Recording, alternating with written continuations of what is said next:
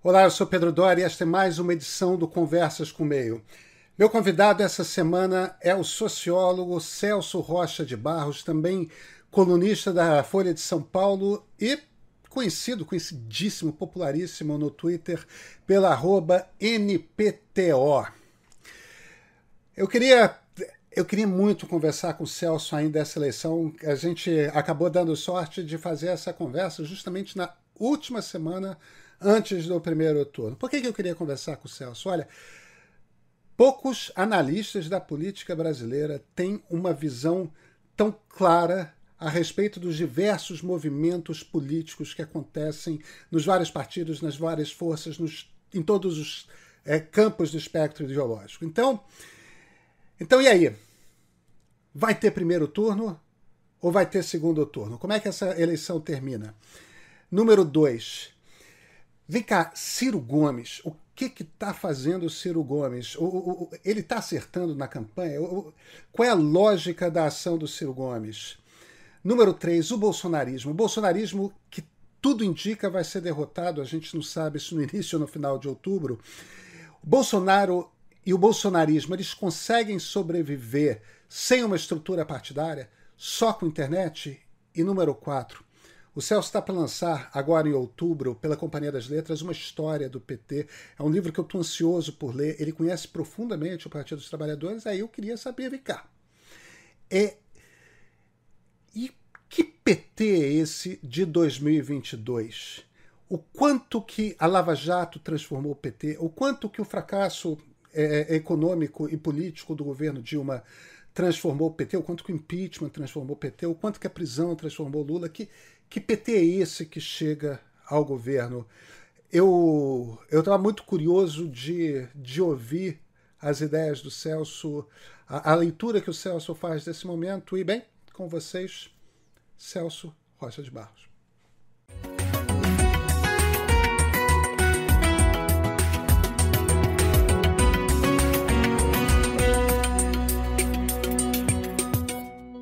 Celso Rocha de Barros, que prazer conversar com você novamente. Há uma semana, aliás, há menos que uma semana das eleições presidenciais do primeiro turno. Celso, vai dar no Estamos primeiro aí. turno é. ou vai ser é. no segundo turno? Bom, antes de mais nada, imenso prazer conversar com você, Pedro. Sempre uma satisfação. Obrigado pelo convite. Não tenho a menor ideia se vai dar primeiro turno. Não, cara, olha só, o rigoroso, para dizer isso. O rigoroso, o que se pode dizer com rigor estatístico é isso. Porque você tem. Se você quiser pegar, comparar as pesquisas, as presenciais estão dando que acaba no primeiro turno, mas dentro da margem de erro, quer dizer, assim, se, se, se for 49 ou 52, está tudo ali na previsão. É, e as telefônicas dão que vai ter segundo turno, mas a, a, o Lula vem subindo nelas também. E, e as telefônicas têm uma suspeita entre os especialistas que elas subestimam um pouco o voto dos pobres, né? Que tem pobre que não só não tem telefone, é uma parcela, não é uma parcela tão grande da população hoje em dia, mas se não me engano é 10%, uma coisa que é, que é razoável, né? É uma quantidade de gente razoável. E, e pobre tem menos chance de atender telefone durante o dia. Assim, você parar de, você está lá atendendo no McDonald's, você não pode pegar o celular, atender. É, então, tem, tem uma certa suspeita de que as, que as telefônicas subestimam a, a, a renda baixa, os, as pessoas de, de renda mais baixa. É, eles têm também lá seus, seus, seus métodos estatísticos para tentar compensar isso, eu não sei, aí cada um tem a sua caixa preta lá dos quais são os pesos que eles botam, mas nunca é perfeito isso. Então, assim, se você olhasse agora, é, os, os, institutos, na verdade, estão mais ou menos convergindo. Se você supuser algum viés de, de, de os telefônicos, é, diminuindo a importância dos votos pobres, levando em conta que o Lula ganha entre os pobres com 60%, eles não estão tão distantes assim. Só que está dando mais de erro, quer dizer, ninguém sabe o que pode acontecer. E é sempre bom lembrar, é, não é justo você cobrar tanto de pesquisa no primeiro turno, que no primeiro turno tem voto tático. Tem, tem, gente que no último dia resolve, ah, cara, o meu candidato não decolou, eu vou votar nesse outro cara aqui porque eu odeio o outro, o, um terceiro candidato mais ainda do que, do que eu gosto do meu. É, então, assim, não, não tem a menor condição de fazer qualquer previsão razoável, assim, né, se vai ter segundo turno não. A não ser que, sei lá, na sexta-feira saia toda uma batelada de pesquisas com o Lula com 56, sei lá. Aí, enfim. Mas, assim, por enquanto, com o que a gente tem na mão, não, não dá para saber mesmo. Aí é frustrante, né? Eu, graças a Deus que eu não tenho que comentar diariamente pesquisa na televisão, entendeu? Porque senão toda faz dois meses que eu ia chegar e dizer assim, bom, não aconteceu nada e eu não sei se vai ter segundo turno. A, a, a, pergunta, evidentemente, foi uma é. provocação e não tem nada de justa, porque não é uma pergunta respondível por ninguém, é. minimamente é. honesto. É, é, é, mas mas é, é, uma provocação, por outro lado, também porque é o que está passando na cabeça de todo mundo. É a grande questão Sim. dessa. E a, e a partir daí, existe esse debate imenso a respeito de para eleitores ciristas, né? para eleitores abertamente desenvolvimentistas. Né? Uhum. Né? Porque, porque o Lula cultiva ambiguidade. É, ele tem. É, a, a, o, o, governo petista teve seu, movimento, seu momento desenvolvimentista.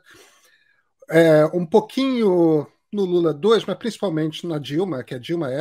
A Dilma é uma brisolista, né? Antes de ser uma Sim, petista. E mas teve seu momento também liberal, é, ali com Palocci, né, com Marcos Lisboa e, e, tudo mais. Então, o Lula cultiva propositalmente essa ambiguidade e não é do interesse eleitoral dele se manifestar porque ele vai desagradar muita gente, não importa como que ele se manifeste. É... Agora, para eleitores claramente desenvolvimentistas, tem o Ciro. Para eleitores claramente liberais, tem a Simone. E temos esse debate imenso a respeito de voto útil. É, o, o, seu voto, você já manifestou ele. É, você já manifestou ele, né? Então, a, a, Folha não, não deixa você declarar voto na coluna, mas sejamos honestos, o cara que está lendo minha coluna esse tempo todo e ainda não descobriu quem eu vou votar não vai ganhar o prêmio Nobel esse ano. Né? Sejamos, é, é que tanta é. gente anda declarando voto. É. Pois eu é. fiquei com a impressão de ter. Não, eu vou votar eu posso ter simplesmente intuído, mas não tem. É. não, mas é. Eu vou votar no não. Lula primeiro turno. É, é, é. O... Como é, que, como é que você vê o debate a respeito de, de voto útil? É, independentemente do seu é. voto no primeiro turno ser para o Lula, como, sim, como é que sim, você acha que isso é um imperativo categórico? Ou, ou, ou você acha que é perfeitamente razoável considerar, meio kantiana a pergunta, ou é, ou, ou é razoável é, votar em Ciro e Simone de acordo com seus preceitos e votar no Lula no segundo turno? Como é que, como é que você lê esse debate? Eu acho que depende muito da sua avaliação é, sobre os riscos envolvidos. Assim, e naturalmente a sua avaliação pode não ser a minha. É, eu, eu acho que o. Que o, o quer dizer, eu acho, não, eu tenho certeza que o Bolsonaro uh, quer dar um golpe de Estado se ele perder. Eu não tenho a menor ideia se isso vai dar certo. No momento, até parece que não. Assim, ele está bem mais fraco para dar um golpe do que já esteve, mas a gente não sabe, né? Quer dizer, é, e eu quero terminar isso logo. E, e, tem uma vantagem da eleição acabar no primeiro turno, que é se o Bolsonaro quiser melar a eleição, ele vai ter que melar a eleição de todos os governadores, de todos os senadores, de todos os deputados federais, de todos os deputados estaduais. Isso não é fácil. Ao passo que a eleição do, do, segundo turno, em tese, ele pode tentar melar a, a dele mais uns, uns, sei lá, nove governadores, enfim, que é mais fácil. É... Então, assim, eu, eu acho que é melhor acabar logo. Essa é a minha avaliação, baseada na minha avaliação de que é um alto risco do Bolsonaro no segundo turno é, fazer besteira, enfim, começar. Mesmo que ele não consiga dar um golpe, assim, uma tentativa de golpe é muito ruim já, entendeu? Assim, vai ter, já tem gente morrendo de, de violência política. Isso pode piorar. É... E tem uma outra coisa que eu também é, é discordo, e aí também a sua decisão sobre voto útil ou não depende de um, da, sua, da sua avaliação sobre o seguinte: se tiver segundo turno, é, o, o, Lula vai ter que ser obrigado a incorporar mais propostas dos outros candidatos, a fazer propostas mais centristas e tal, a abrir mais o programa econômico, enfim. É, eu, particularmente, eu acho que não. Eu acho que um segundo turno contra o Bolsonaro você vai ter que jogar é, é, prometendo coisas para os pobres, entendeu? Você vai ter que jogar prometendo mais coisa, entendeu? Assim, para os pobres. do que o Lula já promete. E o Lula promete com credibilidade. Quando ele foi presidente, de fato, os números deles de combate à pobreza são inquestionáveis. É, mas eu não acho que, que o Lula vai disputar com o Bolsonaro tentando se aproximar de um programa econômico que seria tucano quatro anos atrás, entendeu? Eu não acho que isso vai dar certo, porque o Bolsonaro não vai concorrer assim. Se Bolsonaro, como for para o segundo turno, ele não vai tentar concorrer como direitista normal, ele vai tentar concorrer como um populista de direita, ele vai tentar, vai atacar as instituições, vai dizer que ah, ah, ele é o anti, a antipolítica e o Lula é a política velha, corrupta, etc. De modo que eu não vejo espaço para uma, uma, um segundo turno que cumpra a sua função normal de fazer os candidatos moderarem suas posições. O que é para isso que o segundo turno serve. É, eu, eu, não acho que isso vai acontecer porque o Bolsonaro não é um candidato normal, ele é um candidato que está querendo, está ameaçando virar a mesa. Mas, naturalmente, se você tiver outra avaliação sobre isso, sobre o risco disso, etc., você pode tomar uma decisão diferente. O que eu acho só é o seguinte: pedir voto útil é inteiramente legítimo. Eu acho, não só, e aliás, eu gostaria de deixar claro uma coisa: tem dois candidatos pedindo voto útil no Brasil no momento. O Lula, que pede que os eleitores do Ciro larguem o Ciro e votem nele, e o Ciro, que está tentando convencer os eleitores do Bolsonaro que o Bolsonaro não tem chance de ganhar o Lula e que eles fariam o melhor negócio votando no Ciro.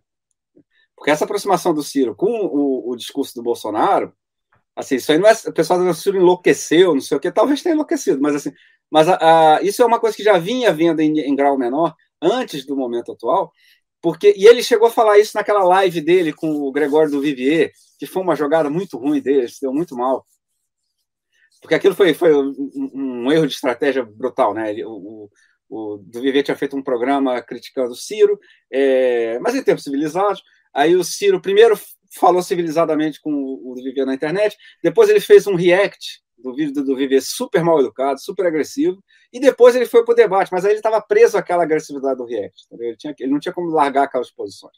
Então isso deu muito mal. Se você não, pegar foi, aquele, aquela live. Ele foi dele, debater com humorista. Pois é, cara, como, é certo, como é que você é. ganha isso? Exato, não tem cara. como ganhar. O, o Gregório não tem nenhuma obrigação. É claro. Tem. E o Gregório, ainda por cima, é um cara bem informado. Quer dizer, assim. E ele ainda, o Gregório, claro, ainda por cima, claro. é um cara muito bem informado. Então, assim, pô, aquilo ali, aquela jogada, assim, que tinha que ter tido um cara do PDT para falar assim: você não vai fazer isso. Se você tentar fazer isso, a gente vai bater em você e vai trancar você em casa. ele foi. E aí, se você assistiu aquilo, você viu ele falando que a estratégia dele era ir para o segundo turno no lugar do Bolsonaro.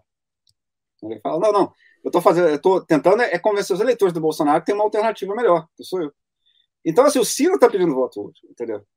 É, e ao mesmo tempo que ele tenta evitar que os eleitores dele façam voto útil no Lula, é uma situação muito desconfortável. Mas assim, mas pedir voto útil não tem nada de errado. O Ciro falou em maio do, do esse ano no Twitter, eu até citei na coluna de, de segunda. É, ele falou: eu sou o único candidato capaz de, derrubar, de derrotar o Lula. Isso é um pedido de voto útil, entendeu? Assim, e isso, gente, o sistema de dois turnos é para essas coisas, entendeu?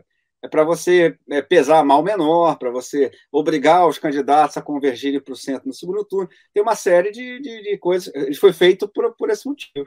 Então não tem nada de errado pedir voto. Você, obviamente, o eleitor dá ou não o voto do jeito que ele quiser, e aí é do jeito que ele quiser mesmo. Não adianta, não vai ser pressão de ninguém, não vai ser nada disso que vai fazer ninguém votar ou não votar em quem quer que seja.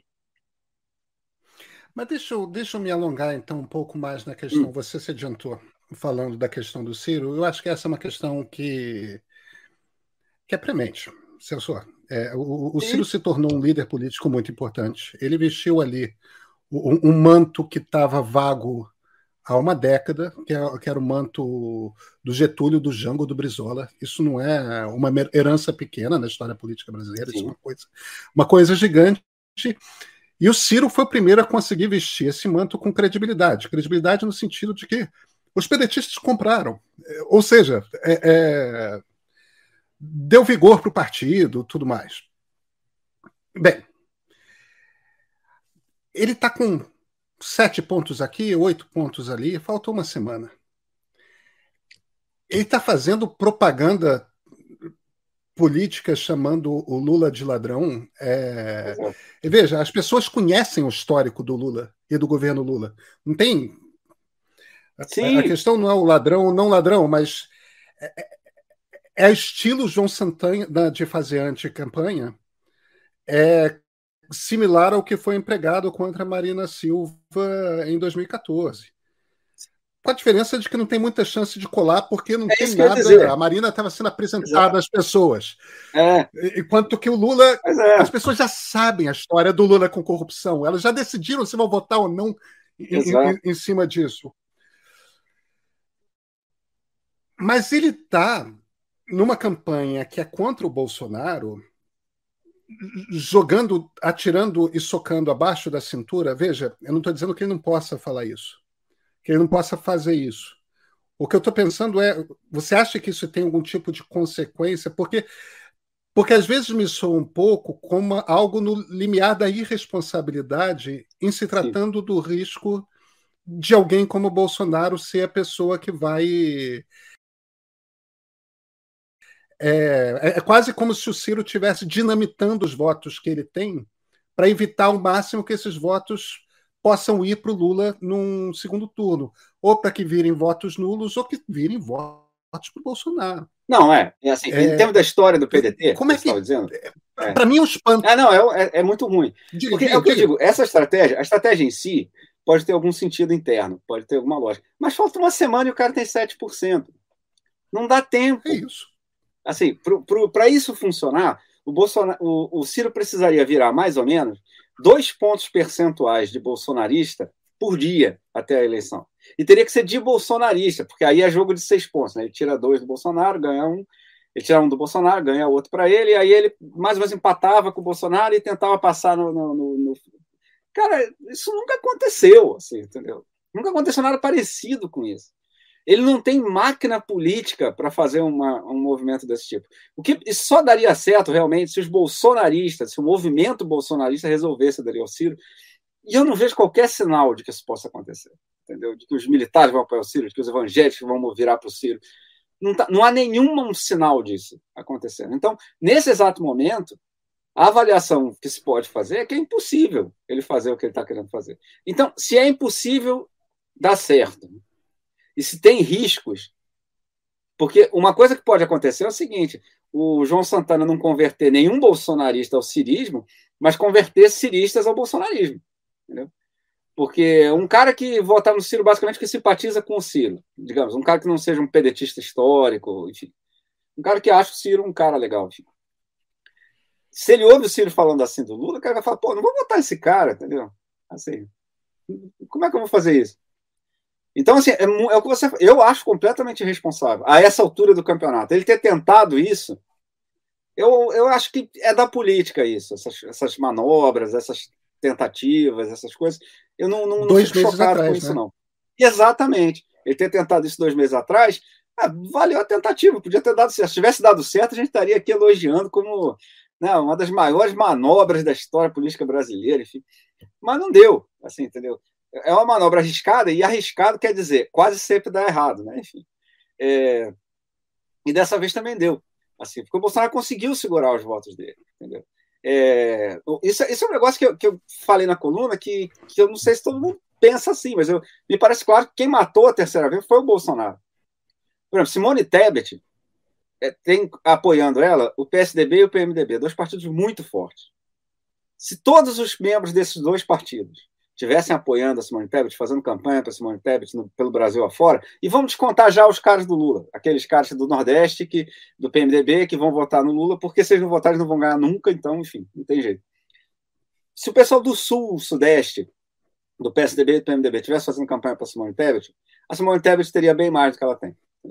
E ela não tem, porque o Bolsonaro fez uma campanha de cooptação em cima desses partidos muito pesada nos últimos quatro anos. Teve editorial do Estadão reclamando disso né, reclamando dos deputados de PSDB e PMDB que estavam virando linha auxiliar do Bolsonaro. Então, então, assim a, a Simone Tebet dependia muito de uma, um mínimo de base da, da centro-direita ali para decolar, e o Bolsonaro tirou isso dela. E, e o Bolsonaro fez um negócio que eu acho que matou as últimas chances da terceira via, que foi o 7 de setembro. Se você pegar a, as pesquisas, depois do debate da Bandeirante, quando Ciro e a Tebet se saíram muito bem, a Tebet em especial, porque o Bolsonaro deu a, a deixa de, de, de, agredir uma jornalista mulher ao, ao, vivo, né? Quer dizer, enfim, inacreditável as coisas que a gente tem que dizer hoje em dia. É, e, e, se você pegar as pesquisas logo depois, a Tebet sobe e o Ciro sobe. Eu lembro que o, o, momento de maior probabilidade de ter segundo turno ao longo da campanha foi aquela sexta-feira, Datafolha, que saiu uh, depois do debate da Bandeirante. Agora, a, a, semana seguinte foi toda sobre o 7 de setembro. A, a, discussão sobre o debate morreu e a discussão passou a ser se Bolsonaro ia dar um golpe, se aquele uh, o comício dele ia ser suficiente para virar o jogo. O debate todo passou a ser sobre ele. E ele matou o assunto do debate, que era o assunto que enriquecia uh, as campanhas, que, que, favorecia as campanhas de, de Ciro e Tebet. Só teve debate de novo agora, dois, três dias atrás. É, e, ao mesmo tempo, ele reforçou o seu golpismo, o que aumenta a pressa dos eleitores de tirar ele de lá. Assim, porque quanto eu, eu disse isso na coluna, quem mais faz campanha pelo voto útil no Lula é o Bolsonaro. Cada vez que o Bolsonaro aparece em público falando agora, ele fala todo dia que no segundo mandato ele vai enquadrar o STF. Todo dia ele fala isso. Todo santo dia fica claro, os, os bolsonaristas estão na internet falando que quando chegar, quando o Bolsonaro ganhar no segundo mandato, a mídia vai ver o que é bom, essas coisas assim, entendeu?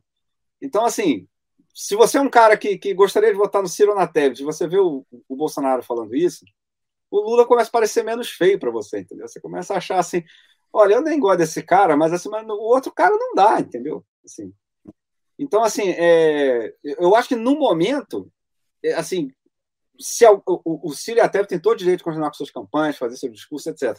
Mas a Tebet eu acho que está sendo muito mais responsável de dizer assim, olha só, essa aqui é a minha proposta, se você quiser votar em mim, maravilha, eu gosto, eu prefiro que você vote em mim, entendeu? É, mas, mas assim, mas eu não vou queimar todas as pontes para o futuro, né? Entendeu? Até porque ela é jovem, né? Ela sabe que ainda vai ter, ainda vai ser uma player é, ano que vem, né? Entendeu? O que talvez não seja o caso do Ciro. Talvez o Ciro esteja resolvido queimar tudo, que ele falou, cara, isso aqui é a minha última vez, eu vou tentar o que foi, dane Mas assim, sendo, cara, o, o narcisismo do, dos políticos não pode ser um fator preponderante, né? Nesse tipo de cálculo. Assim, você pode fazer a campanha que ele quiser. Ele pode, inclusive, ele tem o direito, total direito de xingar o PT, xingar o Lula. Isso aí é óbvio que tem. É, Agora, não a ponto de, de sair fazendo o, o, eleitor dele achar que, que não vale a pena votar no Lula contra o Bolsonaro. E eu digo isso assim, baseado nas bandeiras históricas, tanto do PDT quanto do Ciro, que sempre foi um democrata. Assim, quando eu vejo o Ciro falando num podcast lá que se ele fosse presidente, ele não obedeceria uma ordem do STF que ele achasse errada, etc. Eu acho isso chocante, entendeu? Assim, isso é contra não só a história de luta do PDT contra a ditadura, mas também contrário à história do Ciro, que o Ciro sempre foi um democrata. Assim, não, é? o Ciro não tem nem, nenhuma formação de, de, Tem um pessoal que gosta de dizer, não, coronel, não sei o que, porque ele é político nordestino, né? Acho que as invenções histórias. Mas, assim, é, é, ele não tem isso. Assim, ele perdeu várias eleições, foi para casa, entendeu? concorreu da outra, maravilha, entendeu? Xingou uns adversários de vez em quando, mas, enfim, a democracia não morre por causa disso. Então, assim, o Ciro, sem dúvida, é, é um democrata. Pelo, mas, nesse exato momento a campanha dele é muito irresponsável. Então, deixa eu, eh, deixa eu, deixa eu pegar aqui um pouco aí do cérebro do sociólogo e, e, e dar uma mergulhada para entender o que está. O Ciro tem falado muito da questão de nacionalismo. Hoje mesmo, a gente está gravando esse, esse programa na, na segunda-feira, que é o dia que ele fez a leitura do Manifesto da Nação, e, e ele começa o manifesto é, dizendo que sempre que nasce um projeto nacionalista, XYZ, ele fracassa por causa de X.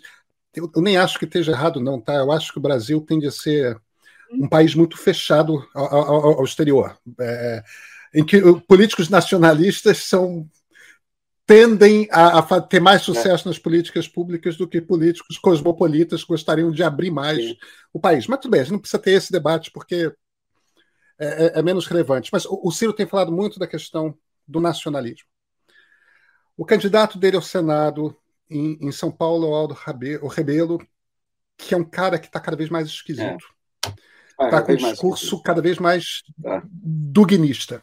É paranoide e o, o, outro dia ele se manifestou, foi, foi quando eu comecei a prestar atenção nisso. Ele, ele, tinha se manifestado no Twitter, eu tomei um susto contra uma lei que foi sancionada que diz que mulheres e homens não precisam mais da permissão de marido e de mulher para ligar as trompas ou, ou, ou, ou fazer uma, ah, uma, uma cirurgia equivalente masculina, né? E o motivo pelo qual ele era contra é porque ele considera que é de interesse nacional a reprodução das pessoas. Quer dizer,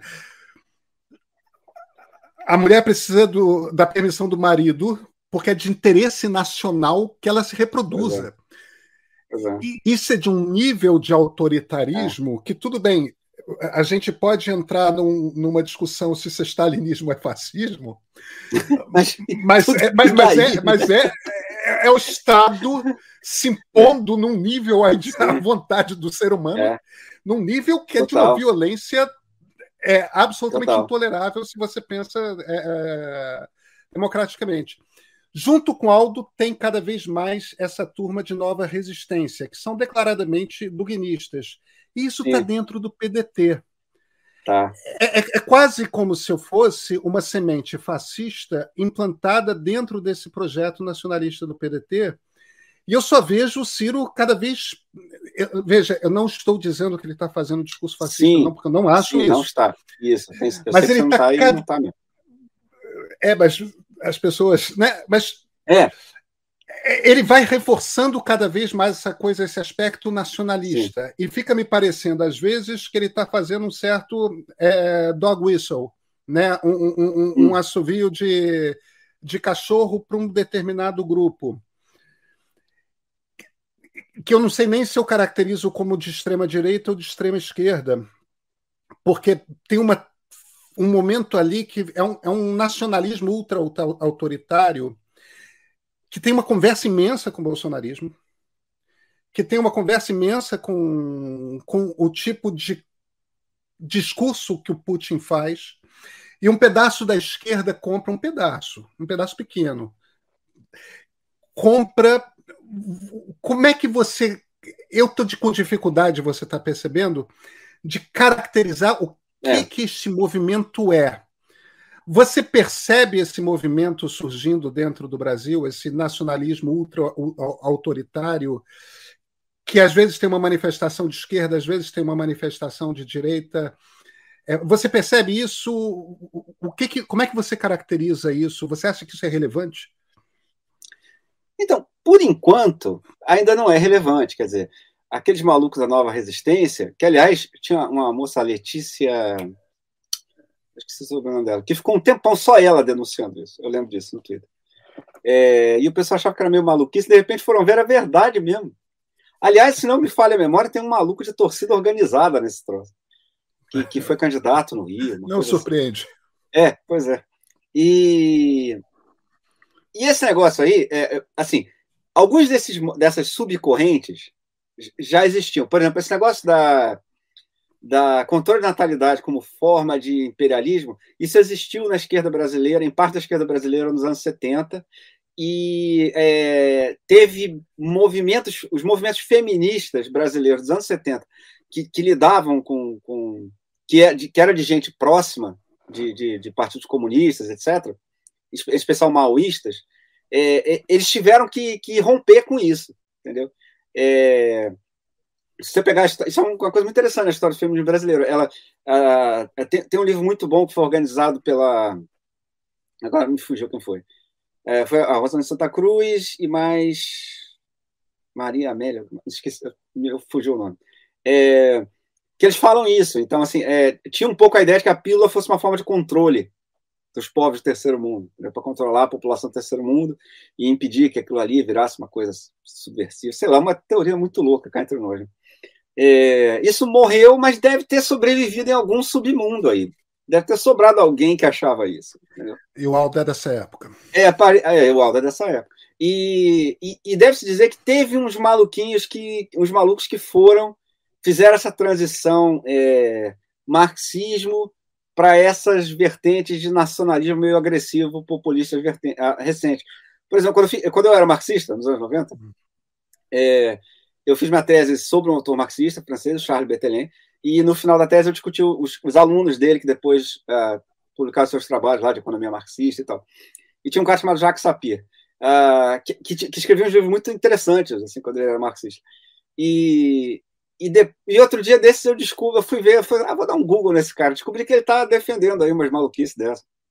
Entrou em umas coisas de nacionalismo meio esquisito, assim que é uma, um pouco uma coisa assim, a, a classe operária gosta dessas coisas, eles acham que a classe operária é intrinsecamente, sei lá, machista, intrinsecamente uh, a favor do nacionalismo agressivo, então eles, eles acham que conseguem que surfar isso, entendeu?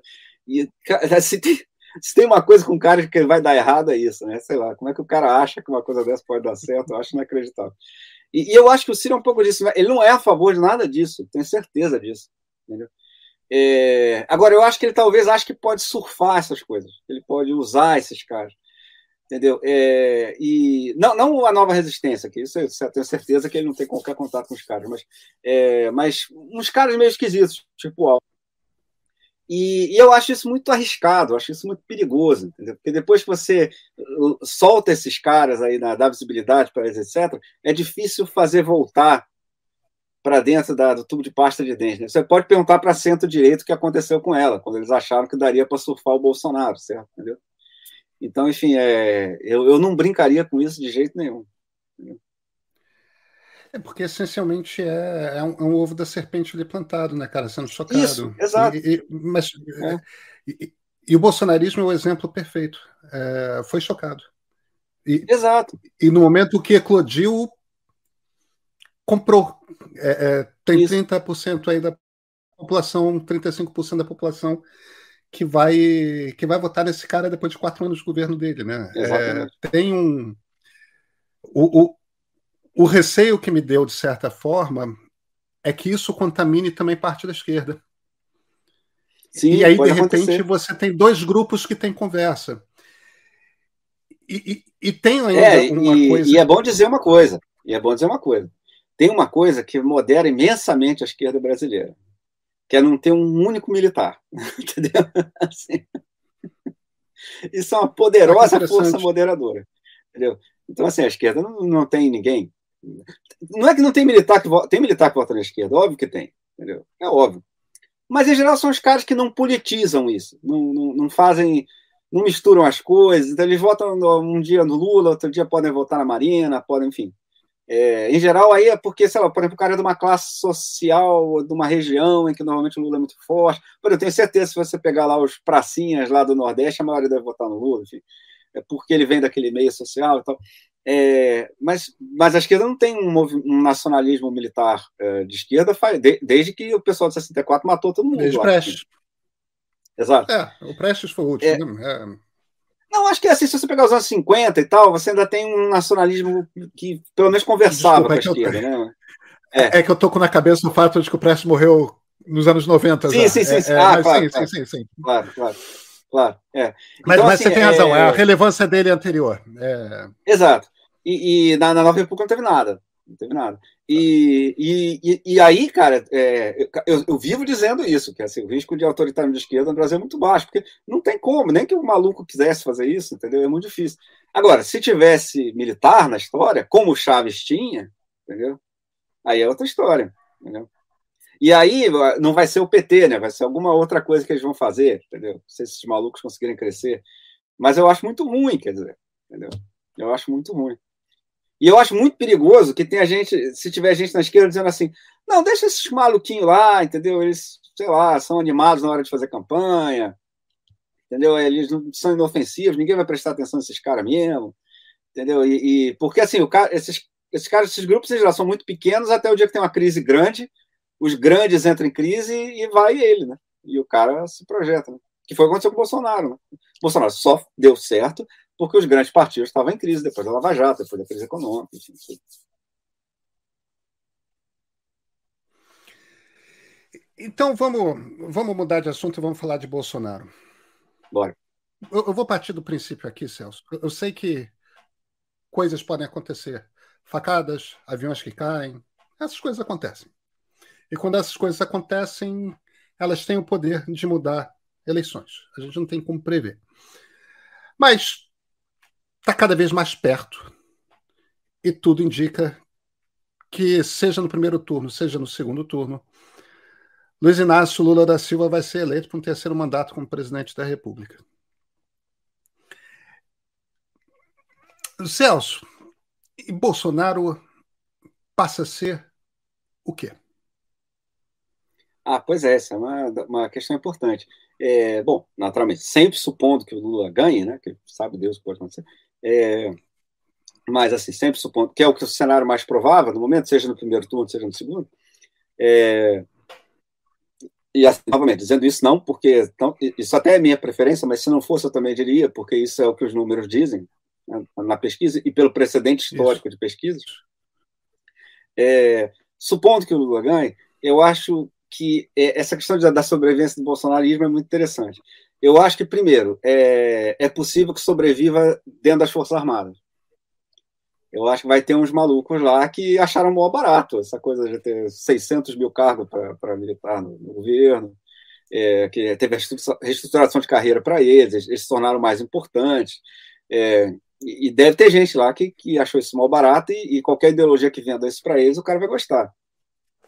Então, é, isso é um troço que eu tenho meio medo. Assim, tem uns malucos, vai ter uns golpistas dormentes ali, é, dentro das Forças Armadas, isso, isso, é um troço que eu acho perigoso. É, agora, como movimento político, tem uma, uma questão que, que a gente que eu acho meio, meio relevante, que é a diferença do, do Bolsonaro para o Trump. Uh, o Trump não foi surpresa nenhuma ele ganhar a eleição para os Estados Unidos. Uh, o normal nos Estados Unidos é o presidente se reeleger e na eleição seguinte trocar o partido. Isso é o que acontece quase sempre.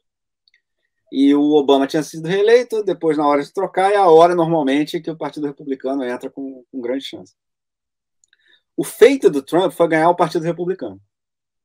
Porque aquela prévia do Partido Republicano, aí ele realmente ganhou contra todo o establishment republicano.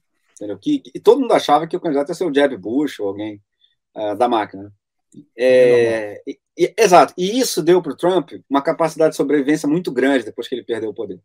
Porque ele, ele nesse, nos quatro anos que ele ficou no governo, ele aparelhou o partido, ele botou gente dele mandando no partido nos estados. Então, assim, é óbvio que tem estado que se deu mais certo ou estado que se deu menos certo, mas é, tem muito trumpista em posição de poder no Partido Republicano, e o Partido Republicano deve ser o partido mais poderoso do mundo. Deve ser a maior máquina partidária do mundo, democrático, óbvio, sem contar o Partido Comunista Chinês. É, mas é, é, Então, assim, ele, ele consegue sobreviver na oposição, porque ele tem esse partido fazendo. Ele tem os governadores, todos são, são leais a ele, enfim. O Bolsonaro não vai ter isso. Porque o Bolsonaro tem uma peculiaridade que o Trump não tinha, que é essa esperança de dar um golpe militar. Então, o Bolsonaro não investiu nessa coisa de construir partido.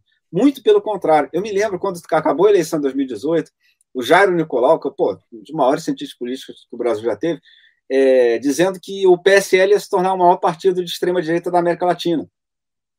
Porque virou mesmo. Uma, virou a, a, a, maior bancada do Congresso junto com o PT. A expectativa é que acontecesse com ele o que acontece com todos os partidos quando ganha a presidência, que é receber um monte de adesista, entendeu? Então o PSL ia virar uma máquina poderosíssima. E, e se o Bolsonaro tivesse a intenção de, por exemplo, concorrer nessa eleição, entendeu? se isso fosse o plano A dele, ele teria feito isso. Ele teria construído o PSL desde o começo. Cara, mas em questão de meses, ele preferiu rachar o PSL ao meio para ficar no, com ele só aquela base realmente golpista e realmente radical. Entendeu? Uns caras muito de direita, ele botou para fora porque ele não quis. Inclusive, aquele coronel da PM de São Paulo, que era senador, é, é, vários setores políticos muito de direita, não é, não é o cara meio tucano. Assim. Mas o cara não era golpista, ele não quis saber do cara.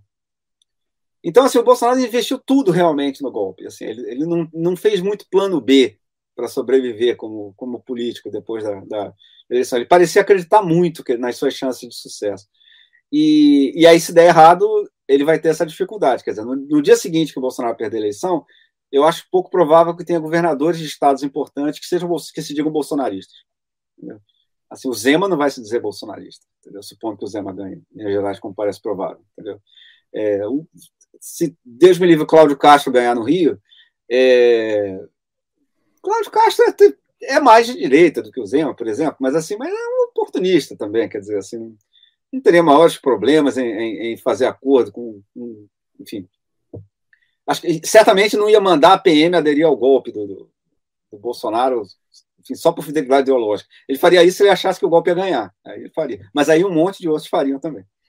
Então, assim, é, ele não tem assim muita é, é, capacidade. Ele não vai ter muita sobrevivência institucional. Quer dizer, o Eduardo Bolsonaro deve se reeleger, imagina, deputado. Não vai ter a votação que teve antes, mas deve ter uma votação suficiente. Quer dizer, vai existir um bolsonarismo, talvez se reelejam alguns desses deputados, desses deputados dele. Os candidatos ao Senado dele estão todos indo muito mal, os mais radicais mesmo. Então, assim, se ele sobreviver, ele vai ter que sobreviver um pouco como uh, dentro da, das Forças Armadas e um pouco como um movimento de massa. Mas aí eu acho que ele vai ter que organizar isso. E ele nunca foi bom nisso, não. Quer dizer, ele vai ter que é, mudar o seu jeito de, de, de atuar politicamente para fazer. Quer dizer, eu acho que a chance dele sobreviver. Eu acho que o que ele vai tentar fazer, para ser honesto, ele vai tentar sumir do, do, da história, inclusive talvez fugir do Brasil. Eu acho isso bem provável, para não ser preso, porque assim que ele for que for possível legalmente responsabilizar o Bolsonaro pela pandemia, acabou, né? Enfim. É... E eu acho que o que ele vai fazer, ele vai querer sumir e cultivar a esperança de um dia que um dia que as coisas do governo deem muito errado e que surja um saudosismo dele, uma coisa dessa. Assim, eu não acho. Se fosse alguém que eu gostasse do cara, eu estaria preocupado, entendeu? Assim, eu não acho que, que as chances de sucesso são muito boas, não. Assim, eu acho que se ele não conseguir dar um golpe quando perder a eleição, fazendo um daqueles é, janeiro, 6 de janeiro americano, uma coisa daquela, aí eu acho que é só. E, e se ele fizer aquele ideia errado, aí a vida dele também está difícil, porque dar um golpe de Estado e fracassar raramente é bom negócio, entendeu? Se você pegar aqueles, aquele livro do, do Vilas Boas. É? Exato. É, mas para o cara que dá o golpe, né? Assim, você, você fracassar no golpe de Estado, a sua vida costuma ficar difícil. Se você pegar o livro do Vilas Boas, que ele, ele fez, acho que, é, de entrevista acho que para o Celso Castro, da, da Fundação Getúlio Vargas, é, tem uma hora que ele fala do golpe na Turquia, que ele fala, teve gente no exército que, que é uma daquelas coisas que me choca como as pessoas falam isso com naturalidade. Né? O pessoal viu o que aconteceu na Turquia. Que na Turquia teve uma tentativa de golpe que deu errado, e os golpistas foram severamente reprimidos depois. Eu, eu fico meio chocado de saber que tinha uns caras lá no, no exército, pô, vamos ver se isso dá certo, né? Quem sabe, né? É. Mas, enfim, é, pelo menos deu errado. Então ficou de, de exemplo do, do, que acontece com o cara que tenta um golpe e dá errado. Deixa eu, então, deixa assim, eu questionar. Só resumindo o que eu estava dizendo, eu acho que a chance ele, ele pode sobreviver perfeitamente, é, sobretudo se o governo Lula for um desastre. Assim, ele pode tentar aparecer, olha só, eu avisei e tal. Isso aí pode acontecer. Mas ele, ele tem bem menos é, instrumentos na mão dele do que o Trump, por exemplo, tem.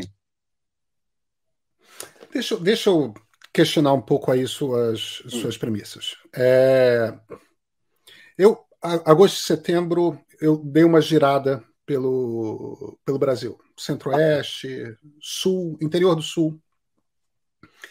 E uma das histórias que eu ouvi no Paraná, que eu fiquei, uau, isso eu não sabia, essa informação eu não tinha.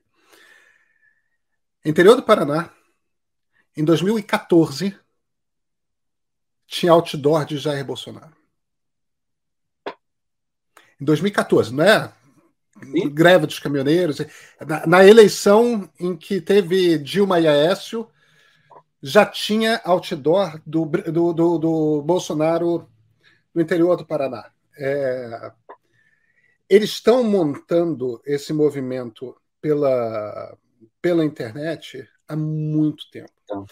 O, ponto que eu quero o ponto que eu quero fazer aqui é o seguinte: em geral, quando eu pergunto para cientistas políticos, para sociólogos que acompanham política, para filósofos da política, eles dão a mesma resposta ou com, com, argumentos similares, a mesma resposta que você acaba de me dar. E, e, e, que é uma resposta absolutamente razoável por tudo que a gente entende de ciência política. Sem a estrutura de um partido, você, se não for a estrutura de um partido ou de um sindicato, ou, sem uma instituição, uhum você organizada, que tem a reunião, tem a gente, é. tem encontros, tem... Sem, sem, sem isso, você não sustenta o um movimento.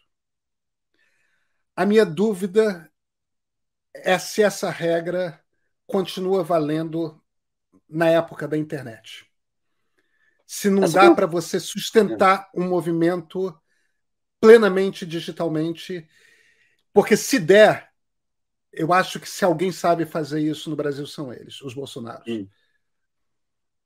Então, eu acho que essa pergunta é, é, totalmente válida, porque a primeira coisa que você deve se perguntar é quando você tem uma, uma um diagnóstico do tipo, olha só, normalmente não é assim, é, mas será que esse caso atual é o normal, né? Que é a questão da eleição de 2018, né? Que a maioria dos cientistas políticos achava que ia ser disputada de novo entre PT e PSDB, e que só que dessa vez o PSDB ia ganhar, porque o PT estava muito é, derrubado. E no final das contas, a, a, quem, quem foi no lugar do PSDB foi o Bolsonaro. É, então, assim, não é que os cientistas políticos estivessem errados sobre o que tinha dado certo até então.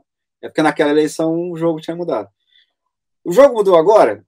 Eu não sei dizer para você. O que eu, eu vejo duas coisas. É, é, possível que você tenha razão. Assim, a probabilidade disso que você falou é, é, acontecer não, não é zero e, e não é insignificante. Isso pode acontecer, sem dúvida. Mas acho que tem duas coisas que, que conspiram contra isso. A primeira é que as últimas eleições no Brasil, é, tanto a eleição para prefeito que teve, como o que está sendo essa eleição até agora,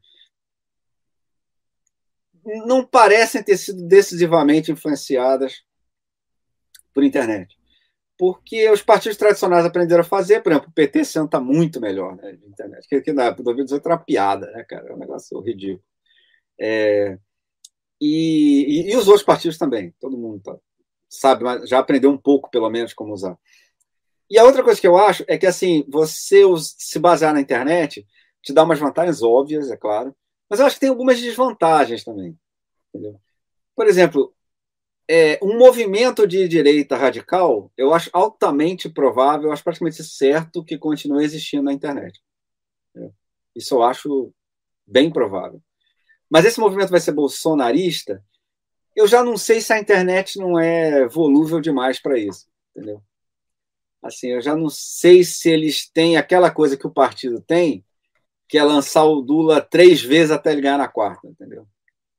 Assim, eu não sei se você segura o interesse do cara que quer aquela dose de adrenalina de ver o cara assim owning the libs, assim, entendeu? É, sei lá, Bolsonaro janta à esquerda, não sei o que lá, mas depois Bolsonaro perde no primeiro turno, pô, entendeu? Você perde um pouco da magia, né? Assim, da, da, da, assim é, eu não sei se isso funciona, a gente vai, vai descobrir agora. Mas eu, eu acho que é, você fazer o lance da política pela internet também tem um certo preço. Eu digo, por exemplo, se você pegar o pessoal de esquerda que fez isso, aqueles movimentos que, que fizeram 2013, fizeram Indignado na Espanha, fizeram Primavera Árabe, fizeram Occupy Wall Street. Então, esses movimentos meio que, que se esvaíram. Quando, quando não virar, por exemplo, o Podemos meio que passou a fazer meio parte do establishment espanhol. Isso, institucionalizou e virou um partido de esquerda normal, social-democrata, entendeu? Com algumas peculiaridades, enfim, mas se institucionalizou. É, aqueles que eram mais é, é, de, de, de, de, inspiração mais anarquista, de uma coisa assim, lá, aquele negócio meio que, que, que, se esvaiu, entendeu? O próprio MPL, que fez em 2013, é, meio que acabou pouco tempo depois. Então, assim, é, não é fácil não você segurar. Depois que você é, consegue fazer um movimento, aproveitando aquelas ondas de entusiasmo, aquelas, aqueles ciclos de, de, de inclusive de linchamento virtual, aquelas coisas todas, é, eu não sei se você segura isso, entendeu? Assim, por exemplo, tô, todo mundo achando engraçado o Bolsonaro xingando é, o pessoal do PSOL, não sei o que lá, não sei o que lá, mas aí, sei lá, de repente não tem dinheiro para comprar carne, aí, sei lá, perde a graça, né? Quer dizer, enfim, entendeu? Eu não sei se, uhum. se isso continua funcionando eternamente, entendeu? Se isso é, é, é obviamente uma questão que a política vai ter isso para sempre, de agora em diante, mas assim, é, a gente não sabe os limites disso também. O que a gente descobriu, por exemplo, na eleição do Bolsonaro é que ele tem potencialidade muito grande. Mas a gente ainda não entendeu ainda perfeitamente quais são os limites. E no caso dos de esquerda, que foram os de 2013, etc., eles não, a maioria deles não conseguiu ter continuidade, não conseguiu sobreviver. Inclusive, deram logo depois o, o a, a, a, direita pegou as ferramentas dos caras e fez isso aí tudo que a gente está vendo. É, eu fico pensando que o, o, o pai Wall Street, na verdade, ele existe dentro do movimento sim, do sim, Bernie sim, Sanders, né? é. que se tornou, se tornou um líder importante dentro do Partido Democrata, embora seja alguém desinstitucionalizado dentro do Partido Democrata. Ele não é alguém que tem uma estrutura de partido, e, no entanto, ele. Agora, foi preciso um Isso. líder, né? um rosto Isso. ali para para manter a e, e o Bernie Sanders é um social-democrata europeu, quer dizer, assim, é, por exemplo, ah, claro, eu acho, claro. assim, é um absolutamente que... mainstream. Quer dizer, ele é de, muito de esquerda nos Estados é, Unidos e só nos Estados Unidos. Ninguém, assim, não, não, vai acabar o capitalismo se o Bernie Sanders ganhar. Não, pois é. Não, não, não, certamente que não. Então vamos para o PT, que é a sua especialidade. Seu livro sai quando? 15 de outubro. Quer dizer, é, eles estão vendo até se, pode, se tem como sair um pouco antes, mas a, a expectativa é 15 de outubro. 15 de outubro. A, a, gente consegue depois marcar uma conversa depois que eu tiver claro. lido o livro? Oba, que eu vou, eu vou querer mergulhar. Maravilha. É, e, ah, vai ser um prazer. Vem cá. Fala aí. O que, que é o PT em 2022? O que, que ele ah. é igual, o que, que ele é diferente? Bom, é, o PT, se você comparar ele, a, origem, ele é muito diferente. Dizer, o PT começou como um partido muito pequeno, um partido fraquíssimo. Assim, é, é, quando você vai contar a história do PT, você não pode de maneira nenhuma projetar no passado a ideia de uma grande máquina que ganhou quatro eleições presidenciais. Entendeu? O PT era ridiculamente fraco, o PT era ridiculamente pobre, o PT não tinha dinheiro nenhum para fazer nada. É, então, uh, Celso, e ele conseguiu Celso, construir uma marca. É, é. Eu, eu, na adolescência, vendi, vendi muita estrelinha de metal para fazer dinheiro pois é, partido. também.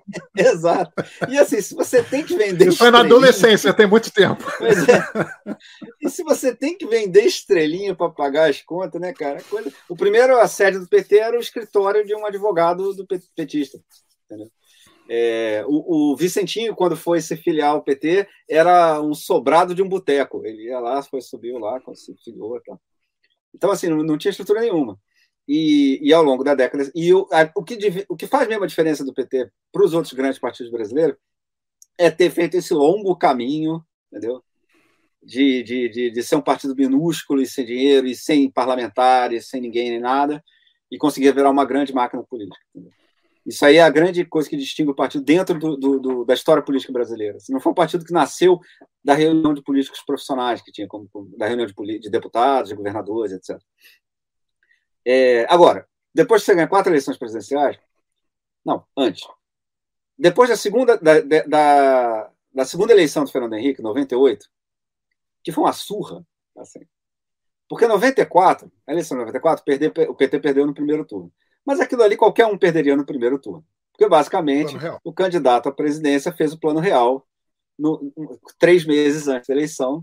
Entendeu? A inflação. Eu entrevistei vários caras dizendo, cara, aí você é oposição. Aí a inflação mês passado foi 120, a inflação esse ano, esse mês é 8. Como é que você vai ganhar, cara? Entendeu? O que, você vai fazer?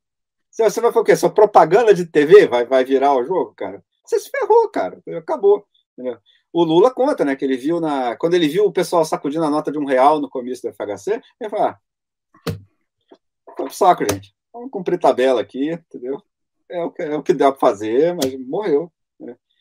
Agora, a de 98, em tese, o, o já tinha passado por alguns desgastes sérios, né? E, e, mesmo assim, o Fernando Henrique conseguiu uh, uma coalizão de praticamente todo mundo que não era pequeno partido de esquerda, Quase todos os partidos apoiaram o Fernando Henrique. Quase todos os vencedores de, de eleição estadual apoiaram o Fernando Henrique.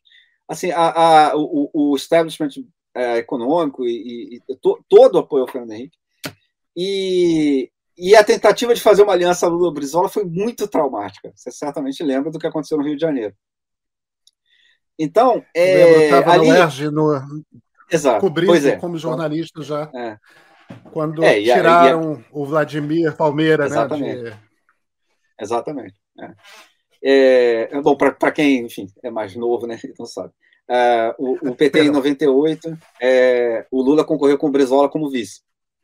Eles até então uh, vinham disputando a liderança da esquerda brasileira. Em 94, o Brizola foi muito mal, viu que não ia dar para se eleger presidente e tal, e aceitou ser vice do Lula na eleição, na eleição seguinte.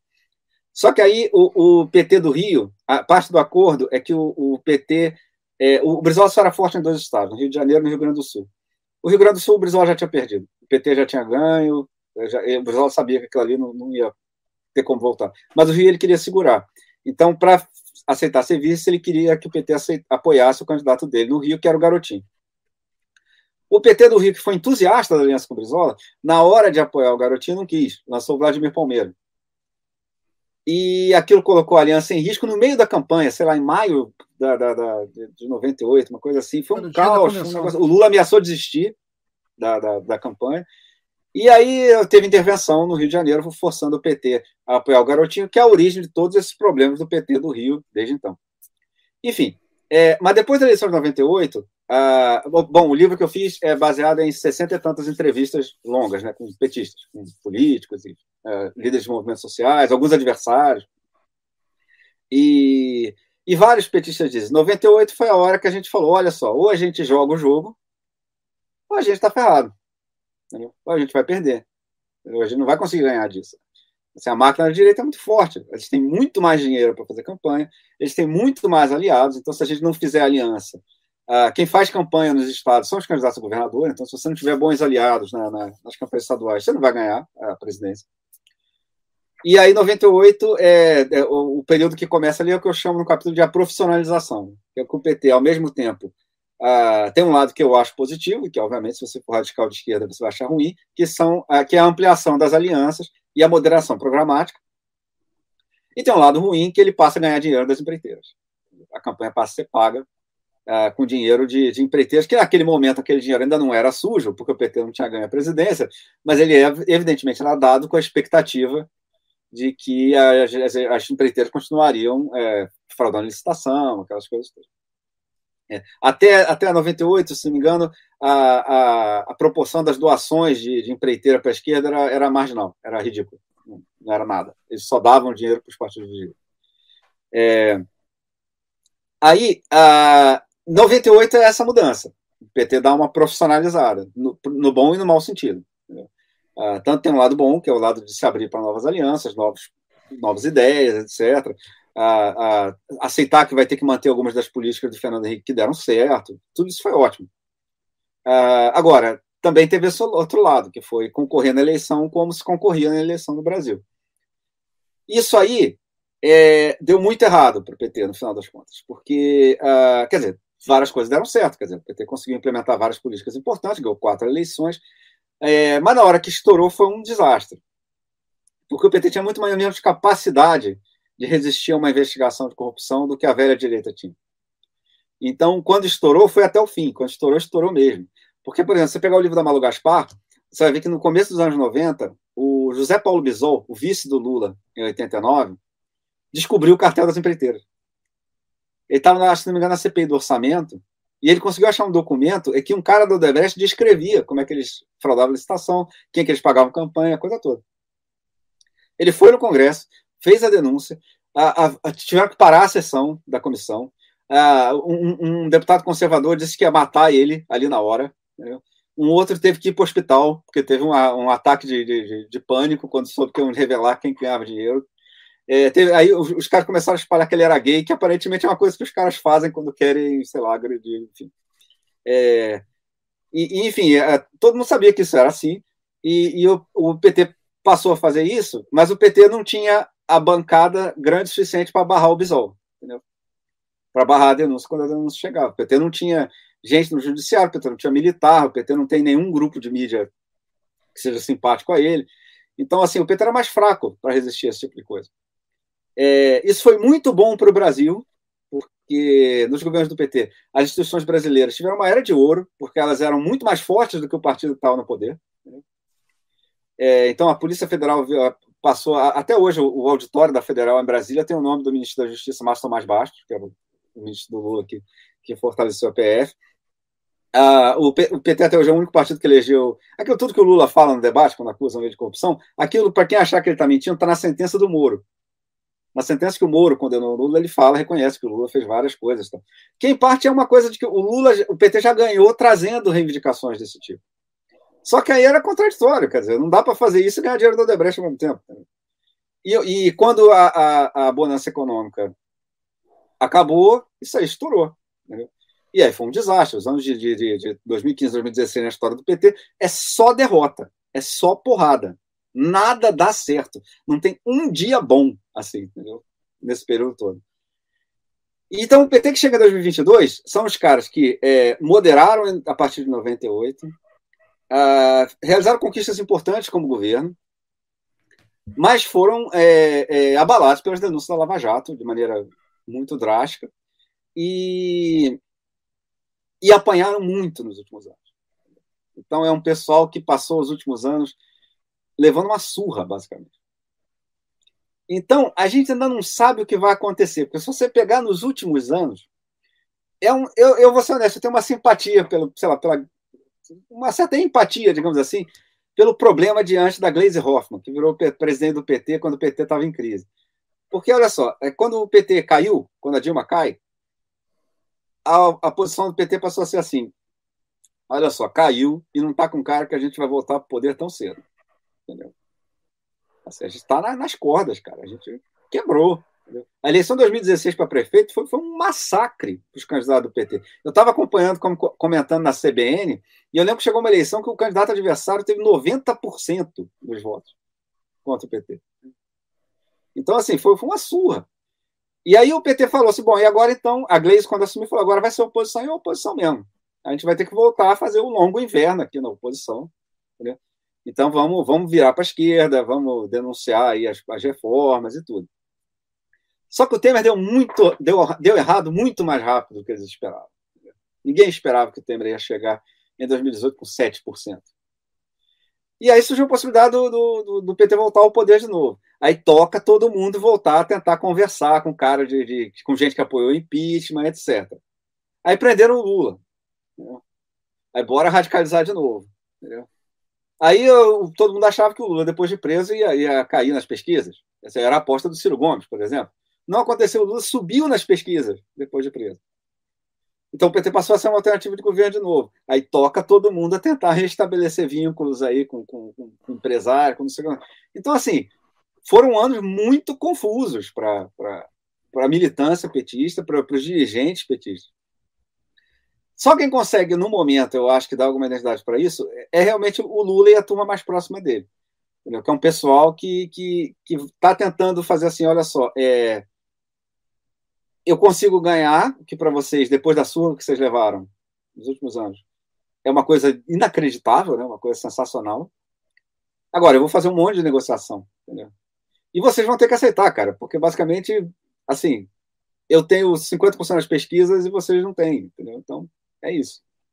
Então, é um partido mais dependente do Lula, no momento, o que, por exemplo, nos anos 80 não era, de jeito nenhum. O Lula mais cedeu do que ganhou em disputas ideológicas nos anos 80. O PT nos anos 80 era bem mais à esquerda que o Lula. É, é um partido ah, ideologicamente em estado de confusão, entendeu? Porque passou os últimos anos sem saber se vai assumir o governo amanhã ou se vai para a cadeia, entendeu? É, é, um partido que foi colocado em, em, em, uma situação de mais instabilidade ideológica ainda durante o governo Bolsonaro, que passou uns anos sem saber se tinha que fazer aliança com os tucanos ou se tinha que comprar arma para resistir ao golpe de Estado. Entendeu? Então, assim, é, é um partido que está numa situação, de, ideologicamente falando, muito confusa. Assim, e que eu acho que é uma coisa que vai se acertar no governo, entendeu? se o Lula ganhar a eleição. Então, assim, eu acho que o, o por exemplo, eu me lembro quando, quando surgiu a história do Alckmin é, serviço do Lula, que foi uma coisa articulada pelo Haddad, em São Paulo. É, o Haddad é uma das figuras grandes do processo de moderação uh, do, do, PT recentemente, talvez seja a principal figura no momento, é, em termos de articulação, etc. É, ele realmente se tornou uma figura. Ele, obviamente, não tem tanta influência quanto o Lula, mas assim, ele e ele não é um cara de, de, de disputa interna, não é um cara de, de, que tem uma tendência que favoreça ele, etc. Mas é um cara que, que, nesse diálogo com os outros partidos, com o mundo exterior, digamos assim, ele, é, ele é muito hábil. É, quando surgiu o negócio da, da Aliança do Alckmin, eu lembro de ver um podcast, eu estava vendo tudo que era podcast do PT, né, para fazer o e eu lembro de um podcast que eram as pessoas do, de petistas lá, tal, é, de, de tendências de esquerda em geral, do PT, rindo da história que o Alckmin ser vice. Claro que não vai, cara. Isso é maluquice, isso é fake news da Mônica Berga, não sei o que lá, tal, tal, tal. E aí, numa certa altura, eles tentaram falar com um petista figurão. A gente vai ligar pro cara aqui, vamos perguntar para ele, que ele vai contar para vocês que é mentira. E aí o cara chega, cara, e você vê o cara tentando fugir do assunto. Da maneira. Não, é isso aí, eu não sei, não. Vamos ver. Talvez, né? Quem sabe? Não tenho como confirmar, nem como negar.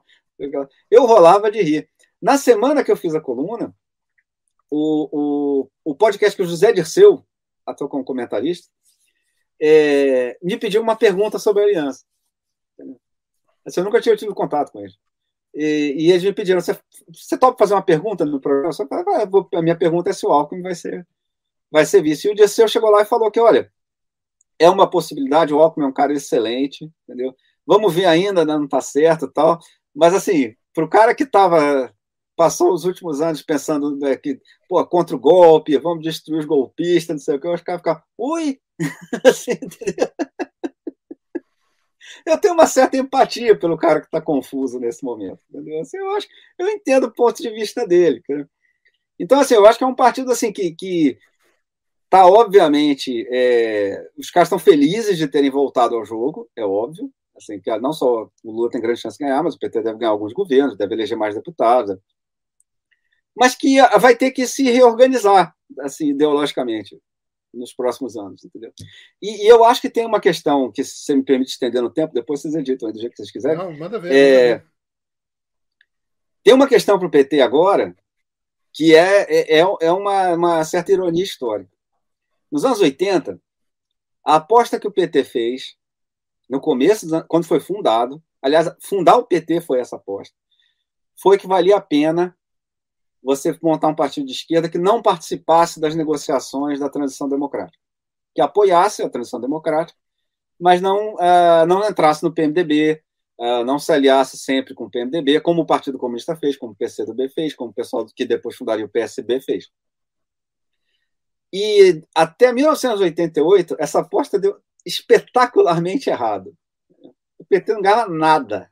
O PT só, só apanhava. Na eleição de 82, o PT quase, quase acabou.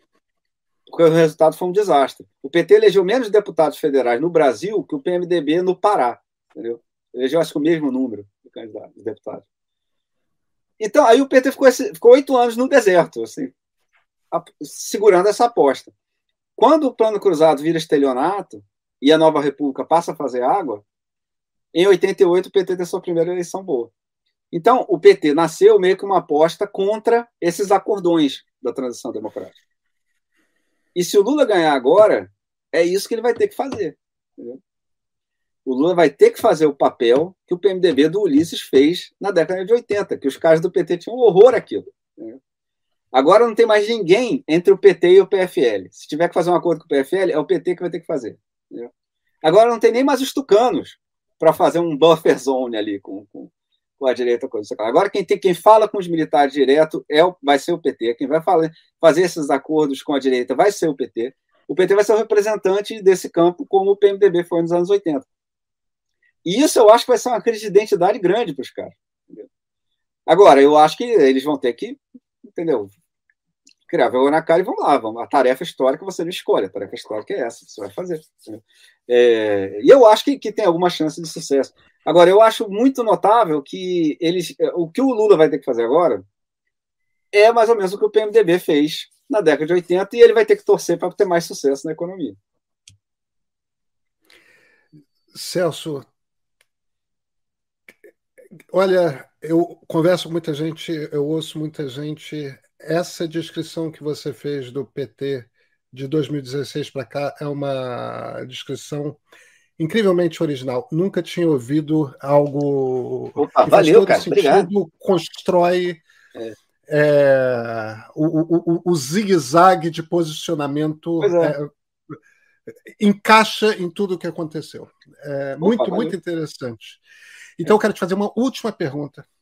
Para a gente encerrar a entrevista.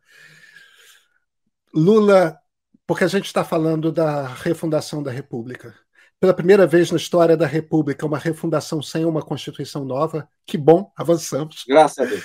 É. é, é, é, mas é uma refundação da República. Hum. Não, não estamos mais na nova República. É...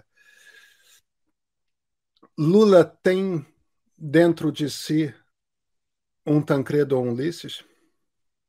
Sim, Agora, é, é sempre bom lembrar, o Ulisses conseguiu fazer a transição democrática, mas o PMDB fracassou espetacularmente na economia.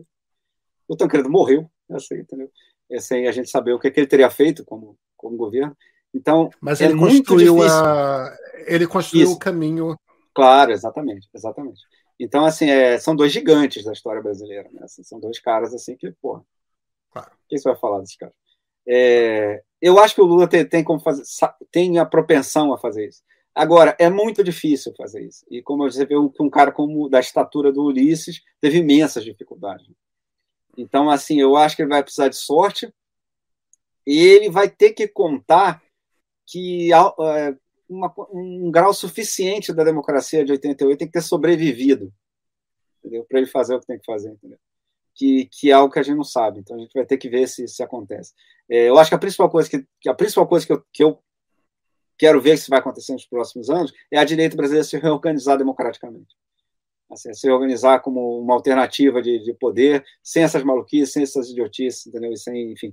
Porque se isso acontecer, o que o pior que pode acontecer é se o Lula não for muito bem, ele perde a eleição, vai para casa depois do terceiro mandato presidencial e é pronto, continua a vida, entendeu?